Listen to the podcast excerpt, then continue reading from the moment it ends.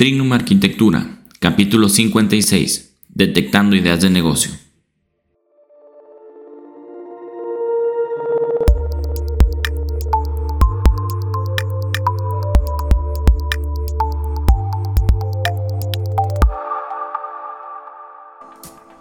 Hola, bienvenidos a Trignum Arquitectura, el podcast en el cual encontrarás técnicas, tácticas y herramientas que puedes implementar para que logres ser el mejor arquitecto que puedes ser. Yo soy el arquitecto Enrique Ochoa, director de Trignum Arquitectura, y hoy vamos a platicar de cómo puedes detectar ideas de negocio. Pero antes, como siempre, te invito a que visites nuestros otros proyectos que estoy seguro que vas a encontrar muy interesantes. Está la Academia de Arquitectura, que es una página donde tendrás los mejores cursos de arquitectura, diseño, herramientas, gestión, supervisión, BIM, Encontrarás un blog muy interesante donde compartimos pequeños tutoriales sobre las herramientas que utilizamos diario aquí en Trignum Arquitectura. Esta semana estamos en el curso de método PAD.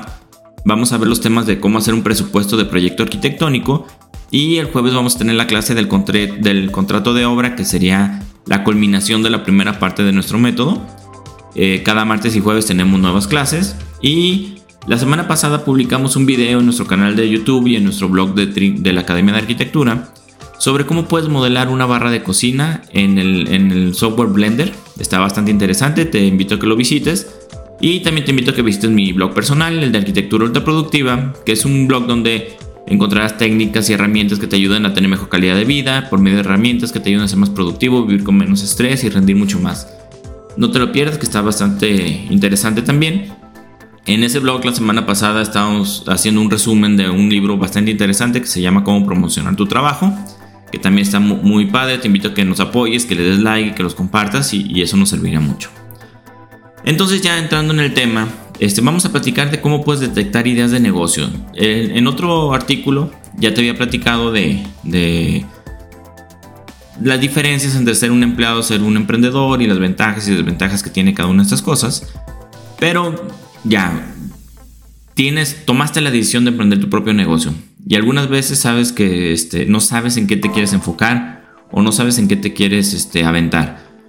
Eh, cuando tienes el ojo y el oído ya un poquito más entrenado, encuentras negocios en cualquier cosa, en cualquier situación de la vida cotidiana. Entonces aquí en este artículo te voy a contar algunas de las cosas que puedes prestar atención y que te pueden servir mucho para detectar esa idea de negocio que puede ser la, que te, te dé bastantes ingresos en un futuro.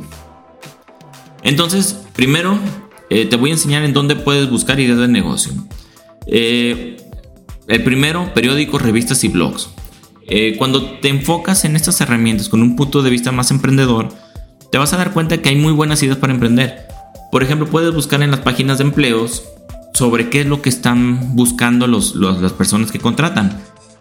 Obviamente no para que te contraten, sino para que veas qué servicios están buscando en, en los empleados y tal vez tú puedas buscar alguna manera freelance que para ellos sea más conveniente y para ti también, en el que les puedas ofrecer ese servicio que están buscando sin que les cueste tanto y que tú también puedas ganar parte de eso sin tener que ser su empleado. Otra cosa que puedes buscar es en los periódicos y revistas, esos los titulares que creas que te puedan servir para algún tipo de cosa. Por ejemplo, en algunos lugares eh, está muy de moda el titular de que a partir de tal año se va a obligar la implementación BIM en obra pública. Esa es una muy buena oportunidad de negocio porque tú puedes aprender Lean, puedes ser especialista en Lean, en BIM y puedes este, buscar a esas empresas que hacen obra pública para enseñarles cómo pueden implementar BIM en sus procesos de, diseño y de construcción. Hace poquito también vi otra que decía 8 de cada 10 obras se terminan, no se terminan a tiempo. Entonces es una muy buena oportunidad de negocio porque tú puedes eh, buscar las herramientas que hagas que, pues, que, no sean 8 de cada 10, a lo mejor que sean 5 de cada 10 o que sea ni una hora se termina fuera de tiempo. Entonces ahí existen herramientas como Lean Construction que te ayudan a ser este, un poquito más eficientes en esto. Y si estás viendo que es un programa recurrente en 8 de cada 10 constructoras, probablemente vas a, vas a tener un gran este, rango de posibilidades a quienes puedes vender ese tipo de soluciones. También hace unos años salió la ley antitabaco, la cual decía que estaba prohibido fumar en áreas cerradas. Entonces hubo una, un boom, se puede decir, de remodelaciones de restaurantes para ofrecer los, los espacios necesarios para que la gente pueda seguir fumando y para que no pueda seguir fumando. Entonces fue un boom de remodelaciones en restaurantes que pudiste haber aprovechado. Todos estos titulares pueden ser unas oportunidades siempre y cuando te hagas las preguntas correctas. ¿A quién afecta esta noticia? ¿Cubre alguna necesidad? ¿Y tú qué puedes ofrecer para solucionar eso? El siguiente punto que me gustaría que, que, tuvieras en cuenta a la hora de elegir una idea de negocio es escuchar quejas y sugerencias. ¿Cuántas veces has escuchado decir, tengo días buscando esto y no lo encuentro? ¿O cómo me gustaría que hubiera alguien que hiciera esto? Ese tipo de comentarios pueden ser grandes oportunidades de negocio. Por ejemplo, yo hace unos meses estuve buscando alguna empresa que especializara en canchas deportivas. Yo soy bastante bueno para buscar en internet, se me facilita muchísimo la tecnología, se puede decir. Y aún así duré días y no pude encontrar una empresa que se dedicara a hacer canchas deportivas. Entonces, y vivo en una ciudad que es bastante grande y que se hacen bastantes canchas deportivas al, al mes o al año. Entonces, si, yo quisiera poner un negocio que probablemente sea muy fácil de posicionar, sería el de las canchas deportivas. Con una buena página web y con un poquito de, copywriting y un poquito de inbound marketing, pues yo podría estar súper posicionado como canchas deportivas y podría vender a lo loco canchas deportivas. Entonces, este, también me pasó lo mismo cuando estuve buscando eh, una empresa que se dedicara a darle vida a los lagos artificiales. Estuve busque y busque y busque y busque y no pude encontrar nada en, el mundo virtual. Tuve que, buscar con conocidos, de conocidos, de conocidos y irle así buscando cadenas hasta que conseguí a alguien que me pudiera ayudar a hacer eso de darle vida a los lagos artificiales. Pero pues es otra área de oportunidad que está muy mal aprovechada y que creo que puede funcionar porque pues cuántos lagos artificiales no hay en una ciudad como Guadalajara. Entonces, eh, no dudo y existen muchísimos proveedores que hagan eso pero tienen una muy mala campaña de marketing y te los podrías comer en 5 minutos, en 5 patadas, con un poquito de marketing. Eh, cada queja es una oportunidad y para cubrir esto solo debes de preguntarte, ¿se puede crear algún servicio o producto que pueda resolver este problema o esta, esta inconformidad y estarían dispuestos a pagar algo por esto? Eh, otra cosa que te puede dar algunas ideas de, de, este, de negocio es cuando tus comunidades, tus, tus seguidores, tus grupos empiezan a preguntarte, oye, ¿cómo hiciste esto? Oye, ¿dónde aprendiste esto? ¿O, cómo, dónde mandaste a hacer esto? Estas son posibles ideas de negocio que, puedes llegar a, generar algún curso, a lo mejor un infoproducto o a lo mejor un afiliado con la, empresa que haga esa cosa que te están preguntando y también puede ser una muy buena idea de negocio. Otra de los puntos muy importantes que puedes utilizar para implementar es viajar. Viajar es una excelente manera de ver qué es lo que se hace en otros lugares que se están poniendo de moda. Por ejemplo, aquí en México eh, estamos muy influenciados por, por las tendencias de Estados Unidos. Entonces, viajar a Estados Unidos es una cosa muy enriquecedora porque puedes ver qué están haciendo allá y lo más seguro es que dentro de unos 4 o 5 años vamos a estar haciéndolo aquí. Entonces, ese tipo de, de, de viajes con la mente abierta para ver qué es lo que se está haciendo son unas excelentes maneras de buscar negocios. Por ejemplo, cuando la tecnología de los paneles fotovoltaicos este, dio un paso para que fueran más económicos, más eficientes y que funcionen, este, comenzaron a surgir muchas empresas de tecnología verde aquí en México.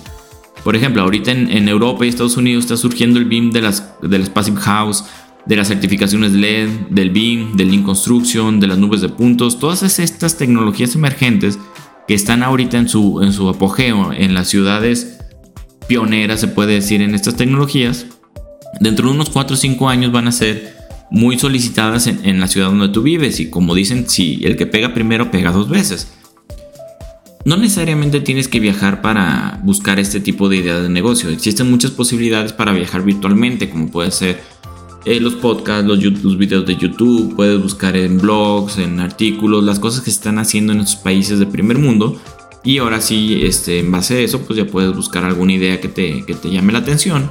Existen muchísimas posibilidades que puedes buscar y aprovecharlas. Otro punto que también este, es bastante interesante en caso de que tengas más recursos, dinero y no quieras batallar tanto, existen las franquicias. Las franquicias son como, son negocios, se puede decir que una, una persona hizo un negocio que le funcionó muy bien y te vende la, la, marca y toda la idea para que tú puedas poner el mismo negocio en donde tú quieras. El ejemplo más claro de eso son los Oxxos o los 7-Eleven, todas esas tienditas que hay en, en, las ciudades, que en realidad eh, no es que todos los Oxxos sean un solo dueño.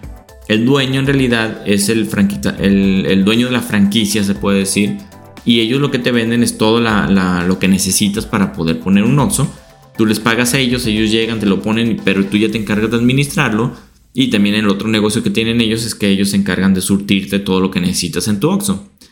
Entonces, por ejemplo, si, si tú quisieras poner un negocio más orientado a la construcción, pues existen las franquicias de materiales de construcción o las franquicias que venden este, pinturas o las franquicias que venden este, cuestiones de lámparas, luz y todo ese tipo de cosas que también son este, bastante interesantes, que son muy buenos negocios, ya te las dan prácticamente hechas y tú lo único que haces es poner tu, tu franquicia, se puede decir. También hay de pisos, por ejemplo, como Interceramic y todas esas marcas, que tú puedes comprar una franquicia y ponerla donde tú, donde tú quieras.